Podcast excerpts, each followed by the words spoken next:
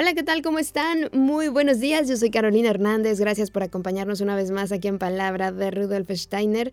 Hoy vamos a hablar de un tema muy interesante, estoy segura, para todos nosotros, y es el tema de los cuidados paliativos. Y para eso hemos invitado a Susana Martín Hernández. Ella, después de 10 años como agricultora y ganadera biodinámica, comenzó a ampliar sus intereses sobre las plantas y animales al ser humano a través de un doble camino, al convencional o exotérico, la formación académica y ejercicio de la enfermería en hospitales de agudos, crónicos y paliativos, y el camino interior o esotérico con la formación en masaje presel y en la enfermería antroposófica. Con los dos caminos ha ido implementando poco a poco la enfermería antroposófica en instituciones públicas, hospitales y universidades, además de que está realizando su trabajo de doctorado sobre la enfermería antroposófica. Simultáneamente, gracias a la Fundación Mare Nostrum para el Desarrollo de la Salud, han podido llevar, además de la enfermería, otras terapias antroposóficas como la arteterapia y la musicoterapia a instituciones del ámbito de la salud y educación. Así que le doy la bienvenida a palabra de Rudolf Steiner. Susana, gracias por estar con nosotros. ¿Cómo estás? Bien, bien. Gracias a ti, Carol, por, por invitarme. Pues, igualmente, para nosotros tenerte aquí y hablar de este tema que hemos tocado muy poquitas veces. Y bueno, me gustaría un poquito que nos ayudaras, ya que vamos a hablar de este tema de enfermería antroposófica y nos vamos a, a enfocar un poquito en los cuidados paliativos para que nos compartas qué es y conozcamos un poquito más de este mundo, sobre todo para la gente que no lo conoce, que está metido en el medio de la medicina y que les interesaría conocer más. ¿no? Entonces, primero me gustaría que nos aclararas un poquito, para los que no sabemos nada, qué es la enfermería antroposófica y cómo surge, en qué momento, quién la crea. Bueno, la, medicina antroposófica, la enfermería antroposófica, disculpa, nace a raíz de que la medicina antroposófica se va, se va desarrollando. Es curioso como, como en el, sobre el año 24 hubo un grupo de enfermeras que se acercaron a Steiner en un congreso y le, pidieron cómo se podía hacer un, cuidado, un cuidado enfermero antroposófico, ¿no? Pero ellas, lo curioso es que lo enfocaban dentro de la comunidad de cristianos. Entonces, eh, Steiner dijo que, que no, que, estábamos ya en, en, un alma consciente y que realmente esto no podría hacerse desde la comunidad de cristianos. Se tenía que hacer desde fuera y desde lo profesional, un camino de conocimiento, un camino de iniciación, pero dentro del mundo profesional. Luego, más adelante, otras jóvenes se interesaron también por la, por la enfermería y cuando la clínica de la clínica Arnesheim, ¿no? la antigua clínica Ita Bergman, empezó a funcionar y, bueno, pues ya, ya recogieron todas esas demandas de estas jóvenes que querían ser enfermeras dentro de, del movimiento antroposófico. Y en el 1925, el 1 de mayo, se hizo el primer curso de enfermería antroposófica, ya una vez Steiner había fallecido. Y se hizo, pues bueno, pues eh, recogiendo toda esta, toda esta inquietud y implementando ya en la clínica Ita Bergman. Y también es curioso, pues uno de los requisitos que ponían para hacerse enfermera antroposófica, que era ser miembro de la sociedad antroposófica. Claro, tener conocimientos, ¿no? Un poquito antroposofía. Más que tener conocimientos, estar dentro de movimiento. No puedes tener conocimientos y quedarse al margen, como una inquietud intelectual, por ejemplo, pero eh, en el caso de, estos primeros cursos, el primero y el segundo, que yo conozca, era un requisito. Era un requisito ser miembro de la sociedad. Y ahí aparece, aparece el movimiento de la enfermería antroposófica. y, también resulta curioso, hay una cita que dio Steiner a una, una, respuesta que dio Steiner a una muchacha que quería formarse como maestra Waldorf. Y eh, en esa conversación con esta joven que quería ser maestra Waldorf, eh, Steiner le, le, explica que tanto el ser eh, maestro como enfermero, pues era, bueno, le, vino a explicar, le hizo la comparativa, ¿no? Mira, ser enfermero es, o ser enfermera es todo esto, ¿no? Y le explicó que en principio, pues no se podía aprender enfermería, que la enfermería era una profesión muy difícil, que, casi era como tratar con eh, personas malhumoradas en cuerpo, alma y espíritu. Como para quitar las ganas, ¿no? Supongo, no, me digas. Entonces, que era un, servicio sacrificial y que, y que como tal servicio de sacrificio, los, los pacientes no necesitaban enfermeras que bueno, que lo que quisieran era estar súper bien informadas de los últimos avances en medicina, etcétera, etcétera.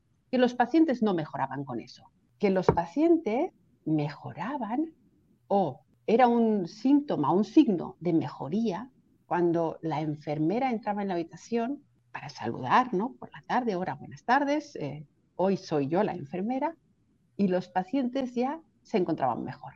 Entonces, bueno, eso es lo que a una postulante de maestra, haciendo un poquito la similitud, ¿no? O el símil, le explicó sobre la enfermería. Y, bueno, realmente a mí esto de lo que dice Steiner, ¿no? Sobre tratar con personas malhumoradas, ¿no? En cuerpo, alma y espíritu, eh, lo traslado, y ahora si quieres podemos hablar un poquito del tema de los paliativos, porque muchas veces, o la mayor parte de las veces, cuando una persona pasa a depender de un servicio de paliativos, porque también hay unos trámites burocráticos, muchas veces está malhumorada en cuerpo, alma y espíritu. Y ahí es muy revelador. Y bueno, antes de pasar a los paliativos, me gustaría ver si nos puedes aclarar un poquito las diferencias, para, por si no queda muy claro. ¿Cuál es la diferencia entre ser una enfermera, pues digamos, normal que vas a la escuela, y una enfermera antroposófica? normal que también vas a la escuela. Las enfermeras antroposóficas tenemos siempre un doble trabajo o triple trabajo. Todo lo que tiene que ver con las profesiones antropos que derivan del movimiento antroposófico y se quieren poner en el mundo o quieren llevarse al mundo, yo creo que el trabajo es triple o, más, no sé. Porque una enfermera antroposófica tiene que formarse como enfermera dentro de su país según la norma del país. En España es, un, es, una, es una carrera universitaria, es, es un grado de cuatro años.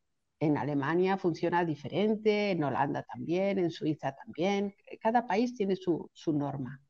En España es un grado de cuatro años. Paralelamente, te formas como enfermera antroposófica.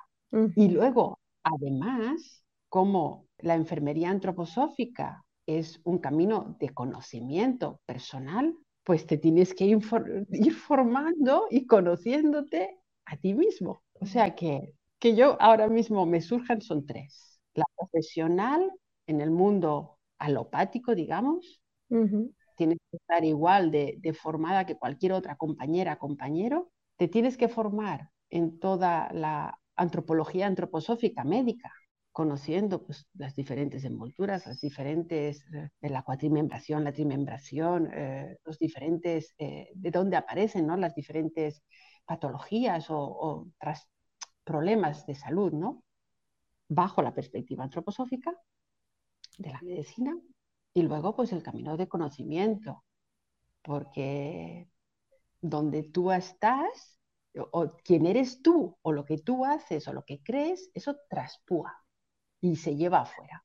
Y entonces supongo que esto es lo que, a lo que se refería Steiner cuando decía que, pues, que una buena enfermera tiene que ser tal que los pacientes estén más sanos tan pronto como aparezca por la puerta. Es un trabajo además muy noble, yo creo que muy poco reconocido. Y bueno, estaría bien que empezáramos a reconocerlo y a, a darle más visibilidad a este trabajo, porque la verdad es que toda la vida nos han acompañado las enfermeras y hay algunas que sí que nos hacen sentir muy bien, ¿no? Y hay algunas que, mm, que no tanto, pero será por el agotamiento también, ¿no? Que tienen demasiada demanda y entonces, bueno, se, se puede entender, pero como dices, si tenemos ya este trabajo personal hecho, pues será mucho más difícil caer en este mal humor que a veces tienen. Sí, porque imagínate, una enfermera enfermero, ¿eh? los enfermeros ya son casi el 10% de la población de enfermeras, ¿no? Malhumorado junto con un paciente malhumorado, pues eh, eh, bueno, está servido, ¿no? Pero bueno, sí que cierta, es cierto, es una profesión poco reconocida pero bueno, como todas las profesiones feminizadas en el fondo, ¿no?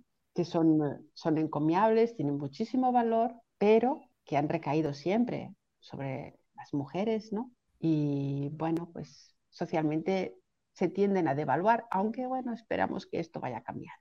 Sobre todo porque además, ahora que has dicho esto, me, me haces pensar un poco que son actividades de cuidado las que no se valoran, ¿no? Las que no se reconocen cuando para mí son las más importantes. O sea, una madre que se hace cargo de sus hijos y deja de trabajar está formando al futuro ciudadano del mundo y si lo forma con valores, con amor y con cariño, pues vamos a tener un ciudadano maravilloso, lo cual debería de ser mucho más valorado y reconocido una mujer que se hace cargo de sus hijos que, y una enfermera que se hace cargo de sus pacientes y que los cuida, ¿verdad? Pero que, como dices, no, no es reconocido y es una pena. La formación de la enfermera antroposófica, ¿cuánto tiempo es también? Porque has mencionado que la otra son cuatro años. Bueno, eh, la otra son cuatro años, pero no se acaba nunca, porque, porque la técnica evoluciona, los conocimientos evolucionan. Además, eh, dentro de un hospital tú vas cambiando de, de departamento y o estás en neumología o te pueden pasar a cardiología, pues porque queda una vacante o te interesa y te tienes que formar en aquello también. Ahora bien, el, el, camino de conocimiento de enfermería antroposófica, pues no sé, a ver, es muy diferente cuando lo abordas desde, desde los países donde esto está implementado, ahora Suiza, por ejemplo, ¿no? O, o Alemania, donde tú haces ya un, una formación de enfermería con la enfermería antroposófica conjunta.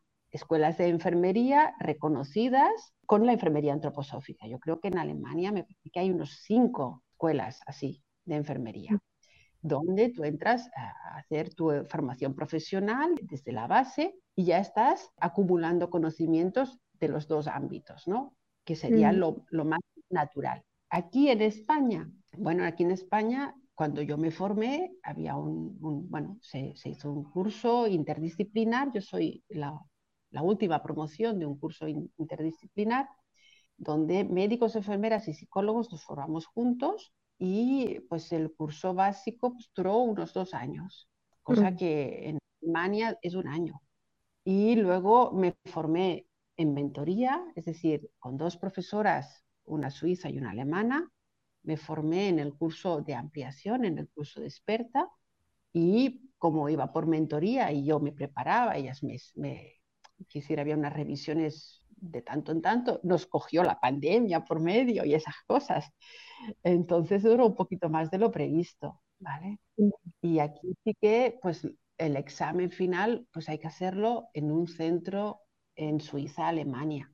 Y bueno, yo me escribí en, en Suiza y el siguiente paso es ser experto en, oleaciones de enfermería y este, pues bueno, no lo sé, quizás este otoño, ya veremos. Pero bueno, igual que la, formación en, enfermería biomédica o alopática o como le queramos llamar, que no acaba nunca, la formación en enfermería antropológica tampoco va a acabar. Es que, bueno, es, un tópico. Es, ya no, eso eran los oficios de antes, que, uno se formaba y ya está, pero ahora eso ya no ocurre. eso ya no ocurre. Es cierto. Bueno, y entonces nuestro tema, que son los cuidados paliativos, ¿en qué consiste? ¿Qué es un cuidado paliativo para quien no conoce este término?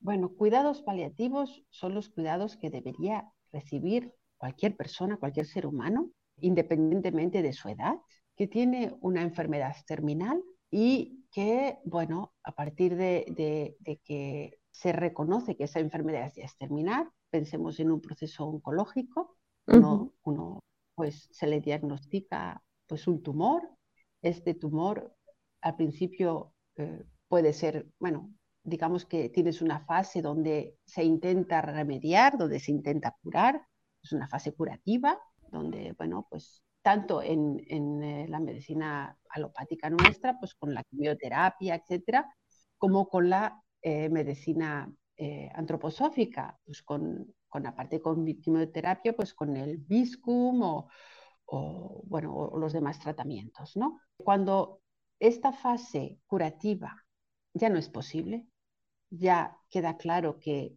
por mucho que mediquemos esta persona no va a curarse, es más, su, eh, su problema de salud, su enfermedad está trabajando y, va evolucionando y ya se va viendo un deterioro tal de que, bueno, pues puedes prever que en un año esta persona pues ya no vaya a estar entre nosotros, ahí tienen que comenzar los cuidados paliativos.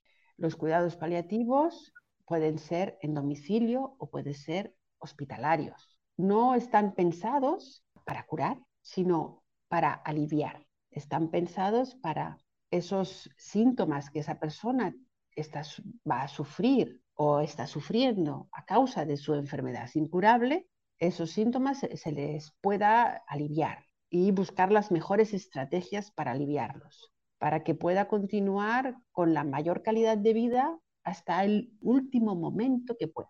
Ocurre que cuando se diagnostican, o cuando se, no diagnostican, pero cuando ya sea un paciente entra dentro de una unidad de paliativos, si lo hace con suficiente tiempo, se le hace un seguimiento domiciliario. Acudimos al domicilio y se le va haciendo un seguimiento en domicilio. Cuando esta persona, pues por la celeridad de su problema, su enfermedad, no hay tiempo y su deterioro es tal que mm, en casa no puede estar, no se puede controlar desde el domicilio, no tiene un soporte desde, desde casa suficientemente eh, capaz de sostenerlo, ingresa en una unidad de paliativos. Y es, bueno, ahí donde se pone en marcha, donde se cambia la perspectiva, ¿no? Ya no es una perspectiva intervencionista, curativa, sino es una perspectiva de eh, dar más calidad de vida a la vida que quiere. No, sé si ha quedado claro.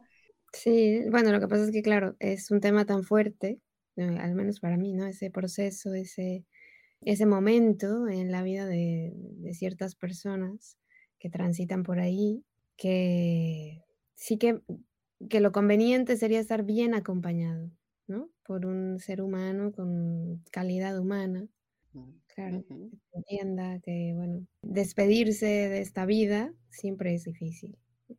Sí, sí. Y bueno, ahí hay que diferenciar también, ¿no? Gente joven, yo con niños no tengo experiencia, no te puedo decir, también, también, también los niños se van, pero bueno, mi experiencia, pues, o con los pacientes que yo trato, tengo de muchas edades, pero podemos hablar de, gente joven de 40 años, de 30 y tantos años. Y gente pues, pues de 80, 90, 102 años, días atrás, una paciente, ¿no? Que bueno, pues esta mujer, eh, la verdad es que pues un recorrido magnífico en su vida y una mujer ya preparada para traspasar, ¿no? En cambio, pues claro, gente que pues que en medio de su, de su vida de actividad, ¿no? en medio de, su trabajo, de su vorágine, su familia, su, mundo, ¿no? Cada uno nos organizamos nuestra vida. Pues, pues un diagnóstico de una, de una enfermedad terminal. Y a veces estamos, bueno, estamos encontrando diagnósticos muy rápidos, con, un, bueno, con unos pronósticos muy cortos, ¿no?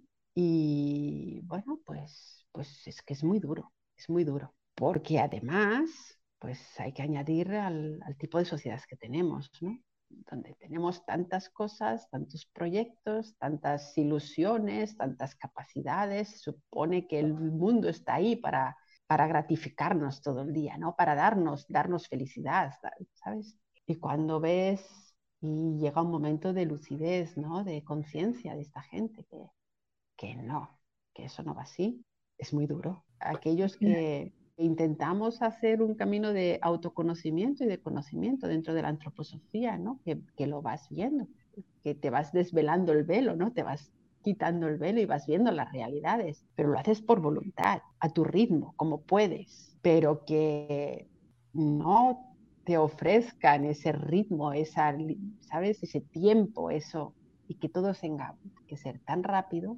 Claro, tú puedes hablar, eh, bueno, e, es, duro, es duro y es muy complicado dentro de esta sociedad entrar con planteamientos de la, de la enfermería antroposófica, ¿no? Hay que encontrar el lugar, hay que acomodar, hay que ganar la confianza de este paciente, de esta persona, hay que ir eh, trabajando poco a poco para que cuando le van surgiendo las preguntas a ellos, no a mí, sino a ellos, des la respuesta adecuada, que es, abra un poquito esa puerta y que te hagan la siguiente pregunta, ¿no? Y bueno, ahí es como, no sé, como una danza, ¿no? Es un conocimiento de dos personas, ¿no? O dos, el equipo médico, la enfermera, el paciente, la familia, donde hay que entrar en temas pues muy complicados, ¿vale? Pues, pues las últimas mm, voluntades, ¿no? ¿Qué, va a querer? ¿Cómo va a querer? ¿Qué, ¿Qué, sostenimiento tiene? ¿Sus hijos? ¿Vale?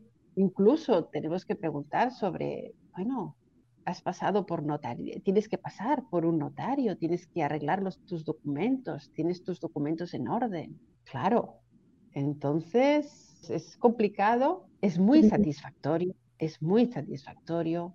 Eh, ahí sí que puedo, yo pues puedo decirte que, que se encuentran personas, eh, ¿no? seres humanos donde, donde hay una conexión y haces un, camino, ¿no?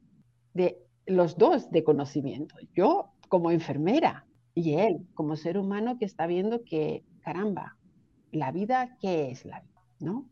¿O qué va a ser la muerte? Sí, un trabajo muy duro. ¿eh? Bueno, yo creo que tienes que tener un alma con ciertas características para poder acompañar a tus pacientes, porque yo no sé, yo creo que yo estaría deprimidísima, ¿sabes? De conocer a alguien Imagínate que es una persona maravillosa y que le queda muy poco tiempo y bueno, que la voy a acompañar, voy a tener el honor de acompañarlo, pero luego que se vaya, este debe ser muy duro. Bueno, yo lo comparo como un viaje, ¿no? Eh, nos hemos encontrado y ellos tienen que continuar su viaje y yo me quedo, pero ellos tienen que continuar su viaje, ¿no? Claro. Y, bueno, tienen que, que, salir lo mejor que puedan, ¿no? A ese viaje, porque, bueno, es curioso, yo también soy docente en la, en la Universidad de Enfermería. Entonces, cuando explico este tema a, los alumnos, ¿no? Lo primero que hago es ponerles una diapositiva con, con dos imágenes en una misma diapositiva, un muro de ladrillos y un muro con una puerta. Y les pregunto, ¿no? ¿Dónde estáis? ¿Dónde estáis? ¿Cuál es vuestra actitud ante la muerte? Porque depende de dónde estás, así puedes acompañar. Claro. Así es. Entonces, bueno, si mi opción es la pared de ladrillos, pues quizás no encuentro sentido a nada, ¿no? Porque total, me voy a dar contra la pared de ladrillos. Pero si yo creo que, o mi, mi, mi modelo explicativo, ¿no? Eh, se sitúa ante la puerta, ahí aparece un misterio, ¿no? ¿Qué hay detrás? Entonces, toda mi, mi capacidad o mi manera de, ver eh, la trascendencia de la vida, ahí se recoloca. Si para mí mi vida es esto que vivo, con este vehículo físico que tengo, que me he construido porque soy un ser espiritual, que me, que me he construido un cuerpo para desarrollarme aquí, y que nací y morí, pero siempre vivo, lo que tengo que hacer es, bueno, es que en un momento dado, cruzar ese umbral, todo cambia, todo tiene otro color. Y entonces los alumnos es curioso, pues cómo al pronto se chocan, ¿no? Y, dicen, bueno, ¿qué quieres decir con esto? ¿Dónde están ustedes? ¿Qué clase de muerte querrían para sí mismos? ¿Cómo querían? Diseñense su muerte ahora mismo, venga, solos, acompañados en el hospital, en el domicilio, con las cositas claras o, o no importa, con conciencia, eso es muy importante. O sin conciencia. Entonces, desde donde yo estoy, así puedo acompañar. Es que si no, no puedo. Pues les planteas, a ver, son jóvenes, ¿no? Y les planteas un tema que pocos nos planteamos. O sea, realmente sabemos todos que vamos a morir, pero es un tema que preferimos no verlo, así como que no me entero, ¿no? Y eso que dices tú es algo que sí que deberíamos de hacer todos. Y yo me acuerdo que yo no sé por qué, pero yo de niña siempre jugaba yo decía, yo cuando me muera me voy a morir así, obviamente de niña, ¿no? Entonces me convulsionaba y me tiraba a la cama y no, no sabía por qué, no, me daba miedo el tema de la muerte, me parecía como, bueno, yo me voy a morir haciendo un drama, ¿no? Así, una cosa loca. pero claro, conforme va pasando el tiempo, o te va dando miedo el tema, pero realmente no lo, no lo piensas, no haces un plan, no tienes, eh, realmente no, lo tenemos presente. Por eso esto que acaba de pasar hace unos años convulsionó a, muchas personas. Sí, bueno, creo que si tenemos algo claro cuando nacemos es que vamos a morir. Eso es inexorable. Y es la mayor verdad que tenemos, ¿vale? Nacemos, ya estamos muriendo. También hay, hay varias cosas que chocan, ¿no? Por ejemplo, hay, en relación a lo que acabas de comentar, Caro, días atrás tuve una, una paciente mayor que ya estaba, bueno, pues ya estaba en tránsito con mucha conciencia, mucha, mucha conciencia, ¿no? De tal manera que, que la, le, pude hablar y le dije, Pepita, bueno, se llamaba Pepita, Pepita, ya estás mal. Y ella me decía así con la cabeza que sí, sí, y estás tan mal que ahora ya está, ¿eh? Ya, pero no te preocupes, que todo va a ir bien. Y ella me decía que sí, que sí. Y miraba al hijo y yo le decía, sí, tu hijo lo está pasando mal, ¿no? Sí. Bueno, no te preocupes, Pepita, que ya. Tardó muchos días, ¿eh? Finalmente, Pepita en marchar, porque el hijo no la dejaba marchar realmente. Y entonces, pues bueno, fue muy bonito el trabajo que pudimos ir haciendo, ¿no? Su hijo en mi turno, ¿vale? Y con, con su hijo y con Pepita también, eh, cómo podíamos ir viendo los, los cambios físicos que estaba haciendo Pepita, cómo, cómo poco a poco, ¿no? Se iba soltando, de no, no notar sus piernas, no notar sus pies al tocarla, ¿no? Cómo se iba desencarnando. Y, y justo, bueno, llegaba la, bisnieta de Pepita, ¿no? A verla una niña chiquita de cuatro años o tres, con tal normalidad, ¿sabes? Tan normal, dándole besos y abrazándola cuando los adultos no se, no se atrevían a acercarse así, ¿no? Y la tocaba la cara, ¿sabes? Como acariciándola. Y luego me lo explicaban, decían, pero ¿qué ves? La niña, ¿no? ¿Cómo se acerca? Y claro, yo les explicaba, ¿no? Es que Pepita ya sale y la niña no entró del todo y se encuentran en ese espacio. Mm. Ah, y entonces eso les daba que, reflexionar, ¿no? Ay, pues sí. porque claro, la niña vive fuera, ¿no? Siempre está fuera, no, no está encarnada del todo. ¿no? Eh, no, me lo decían ellos, esto te lo aclaro, lo, lo, digo aquí en este contexto, ¿no? Pero claro, ellos, el encarnación, excarnación, pues bueno, sí que lo vas explicando con el fenómeno y lo pueden ver. Y realmente todo el mundo es capaz de entender esos procesos si el sentimiento no les nubla, si tienen el tiempo necesario para que el que marcha se marche en paz, tranquilo, viendo que, el, que, aquí en la tierra va a quedar todo bien y el que se queda, se quede con, la, con esa sonrisa, ¿no? Como agridulce de que qué bien que se fue, y se marchó tranquilo o tranquila y que los que estamos aquí pues nos hemos quedado satisfechos del trabajo que hemos hecho, ¿no? Sí, es curioso como los niños tienen una clase de relación diferente. Exactamente. No hay, no, sé si es la falta de conciencia, no sé si es la falta del apego, no sé, que sí que lo viven desde otro, desde otro punto. y es interesante. A veces la gente piensa que es un poquito frío, ¿no? Porque no se vuelcan al dolor los niños o así, pero bueno, son juicios de cada, de cada uno de nosotros, expectativas que tenemos, ¿no? De cómo tiene que reaccionar una persona ante este, este momento. Entonces, bueno, tú nos decías hace un rato que también das clases y lo compartes desde la medicina, o sea, desde la enfermería antroposófica. Sí, yo doy, soy docente, bueno, PDI, ¿no? Profesorado, investigador y, docente, investigador porque también estoy haciendo la tesis doctoral sobre la enfermería antroposófica, por supuesto, no iba a ser otra cosa. Y, entonces, pues sí que eh, con los alumnos de, de, mi centro, de mi campus, en la asignatura de antropología médica, pasamos por los diferentes sistemas médicos, ¿no? Y la medicina antroposófica es un sistema médico y como tal, así tiene que ser tratado, ¿no? Entonces, eh, trabajamos, la trabajamos, explicamos su cosmovisión, eh, sus terapeutas, su manera de entender, ¿no? El desorden, etcétera, etcétera. Y luego, eso es en el segundo año, y en tercero, eh, en la asignatura de, cuidados paliativos, eh, sí que abordo la, la enfermería antroposófica en cuidados paliativos, de manera muy práctica, enseñándoles a hacer envolturas, oleaciones, dándoles no la teoría, porque había que adentrarse en toda, en toda, la, en toda la antroposofía, ¿no?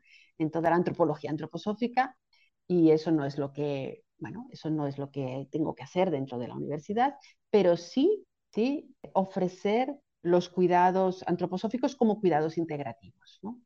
donde se integra al ser humano en todas sus esferas, donde incluso propongo que el ser humano es un ser espiritual encarnado, es decir, con un cuerpo, pero sobre todo es un ser espiritual porque tenemos experiencias descritas, ¿no? Experiencias cercanas a la muerte, donde la gente se escapa de su cuerpo, por lo tanto podemos decir que eh, somos, pues eso, un ser espiritual encarnado y les ofrezco y hablamos sobre no les hablo sobre histeria y neurastenia, que serían las grandes dos tipologías dentro de la, dentro de la, de la enfermería y medicina antroposófica, sino que les hablo de las dos posturas de muchos pacientes, ¿no? Aquel que huye y aquel que se deprime, que se agarra, que se encierra. Yo ya me muero, ya no quiero saber nada, ya me deprimo, ya no, ya no, ¿vale?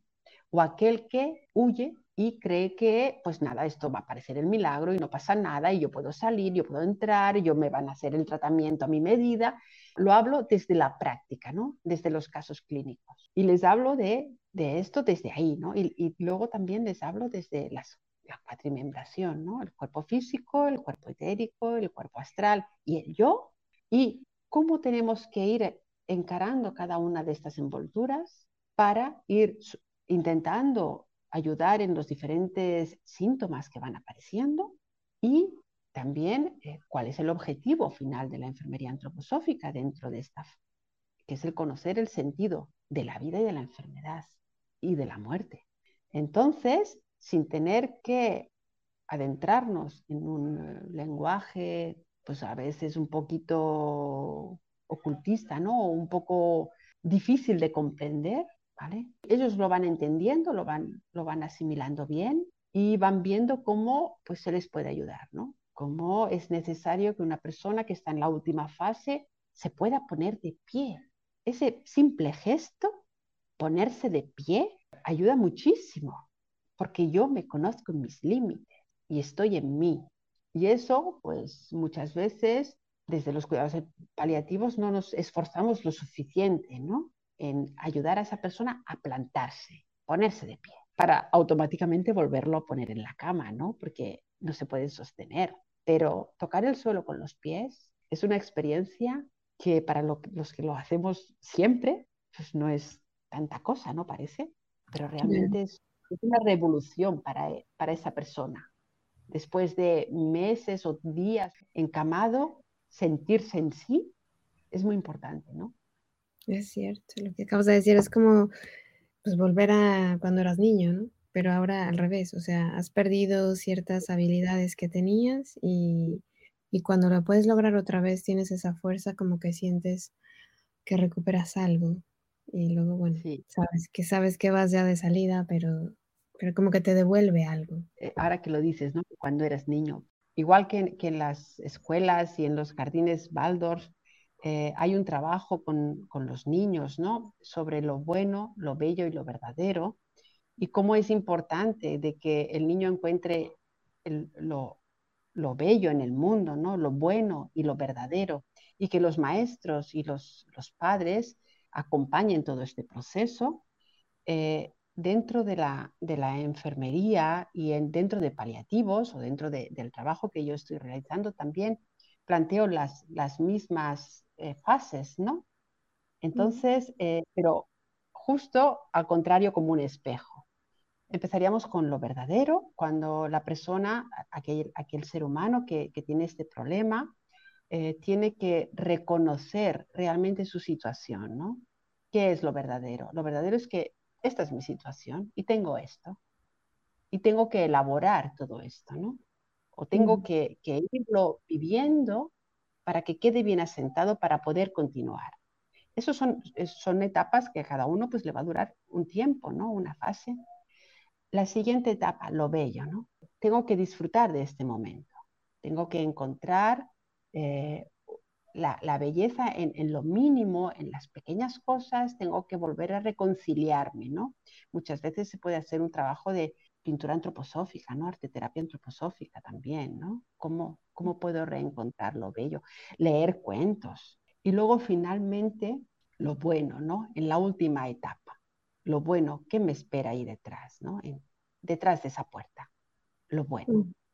esa figura que va a venir detrás que está detrás, luminosa, que ya describen la gente con, experiencias cercanas a la muerte, ¿no? Esa figura que te acoge y que, bueno, en la que tú te sientes tan bien, ¿no? Que, explican eso bueno de verdad. Pues bueno, es ese, ese paralelismo de encarnación y excarnación que también se puede trabajar, ¿no? No, no solo con los niños, sino con cualquier persona, cualquier ser humano que está en fase de, de excarnación, ¿no? Marchando. Claro que debe de ser difícil ver lo bello en ese punto, ¿no? Debe de ser, bueno, dependiendo de la personalidad, ¿no? De, del cómo lo entiendas, desde dónde lo vivas, como dices tú, de dónde estás. Bueno, cierto, eh, también es cierto de que en los niños, pues como hay unos eh, tempos, más o menos, ¿no? En la gente que marcha estos tempos, a veces se tienen que acelerar mucho y no te los tragas, ¿no? Y es muy rápido. A veces esos tempos, incluso aunque sean rápidos, esa persona está receptiva mm. y se abre, ¿no? Y encuentra otra dimensión y se pueden hacer trabajos realmente bonitos. Sí, la verdad muy intenso. Me parece muy intenso porque no estamos acostumbrados, como dices.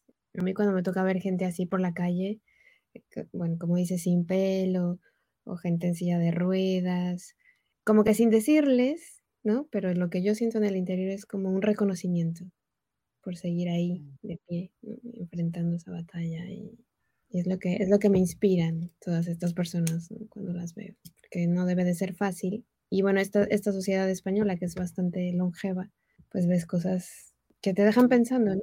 La verdad. Sí, pero, pero bueno, es longeva, pero aún la, la gente con, con estas al final deformidades, porque son deformidades, no salen a la calle, no se dejan ver. Hay gente mm. que lleva años sin salir a la calle mirando la vida desde la ventana, ¿sabes? Y bueno, tienen realmente luego al final, pues bueno, también los ves y bueno, pues, pues desde la ventana es que se ve mucho, ¿no?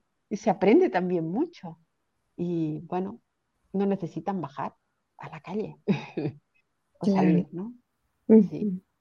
Pues sí, acompañar a cada paciente, como has dicho, de diferentes edades. Mm, me imagino que transitarán por diferentes eh, etapas, ¿no? De, pensamiento, de la negación, de la aceptación, de la frustración. Entonces, bueno, acompañar todos esos procesos también, no solo el físico, ¿no? Sino también el psicológico, cómo acompañas ahí.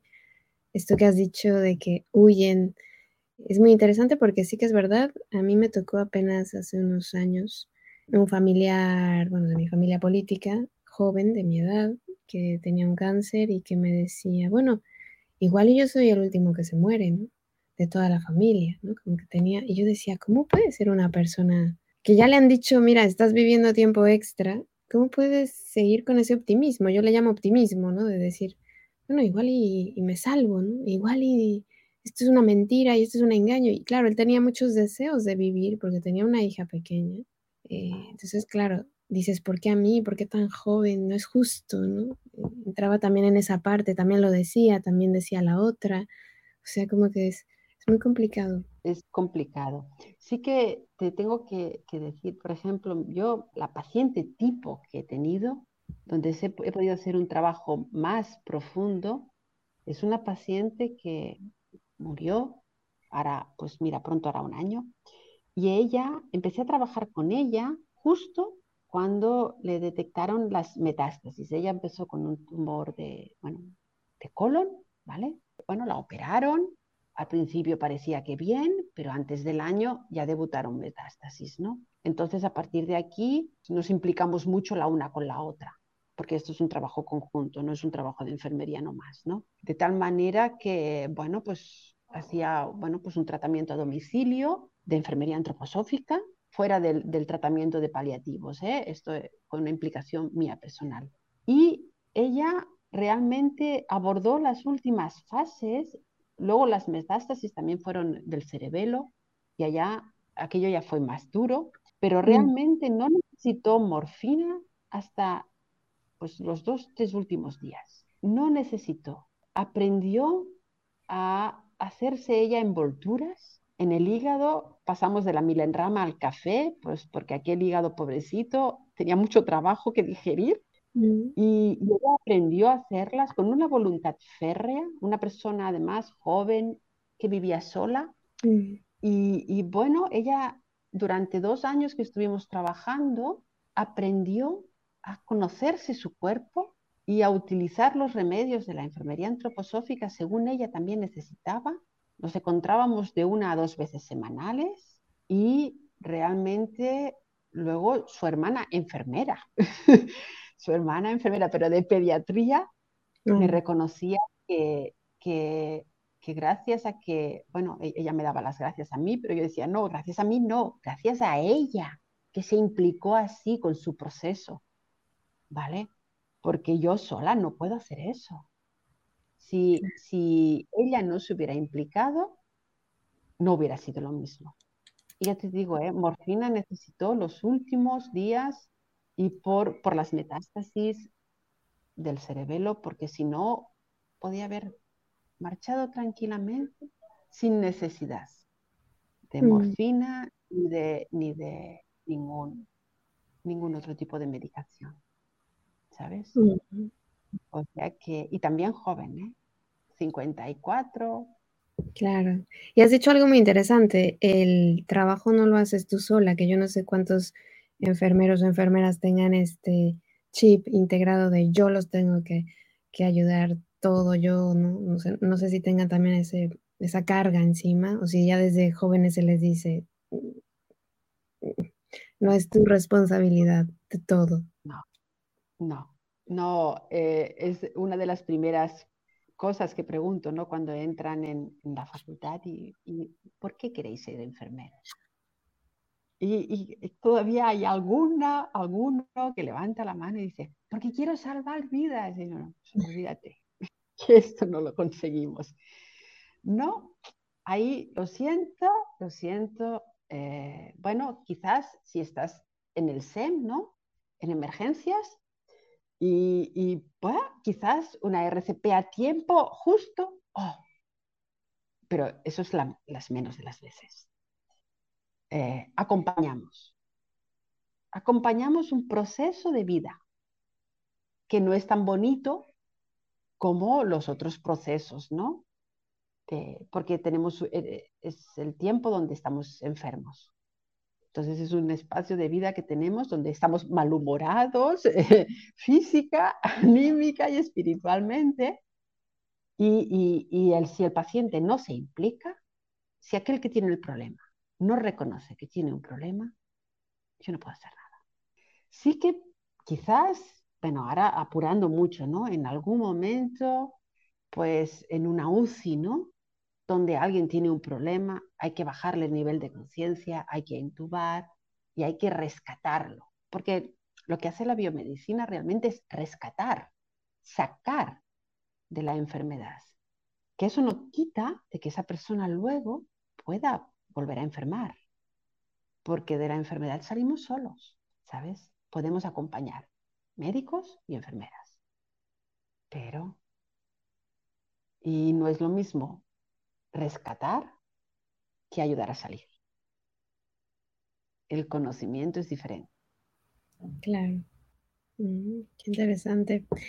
Pues sí, es un, es un tema muy bello, a mí me parece que, que hay mucho trabajo todavía ahí por hacer y por reconocer también, que ya lo habíamos dicho. Y bueno, pues antes de irme me gustaría que nos contaras un poquito, bueno, es que has hecho muchas cosas, pero bueno, nos queda poco tiempo.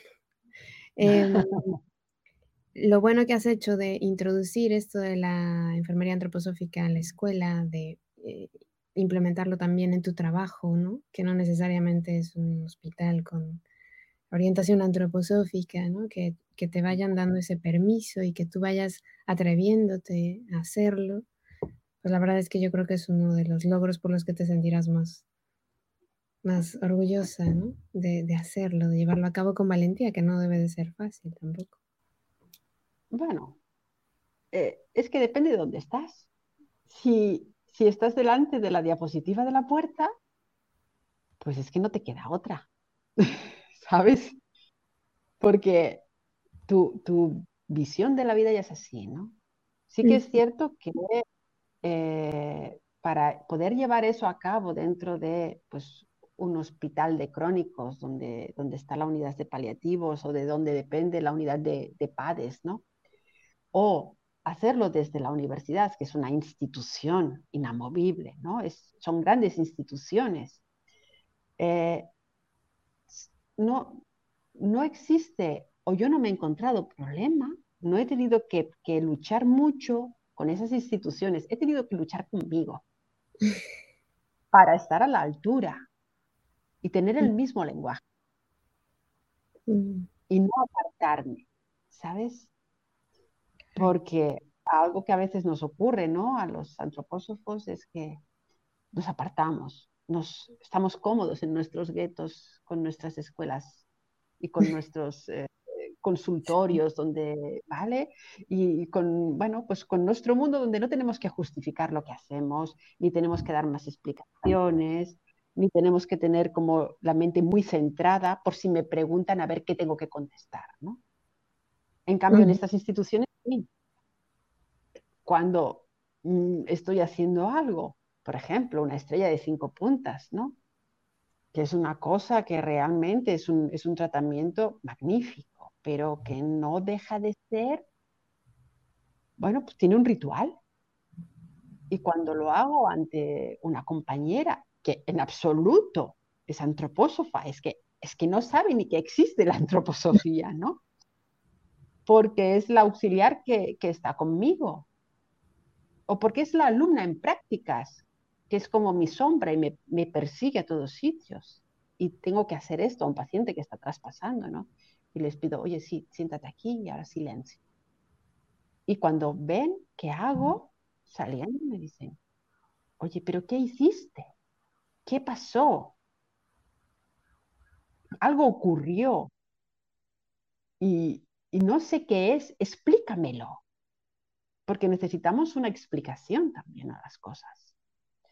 Pues ahí hay que estar eh, como con los pies muy en el suelo, y dar una explicación que la otra persona pueda entender. Porque si no, me alejo.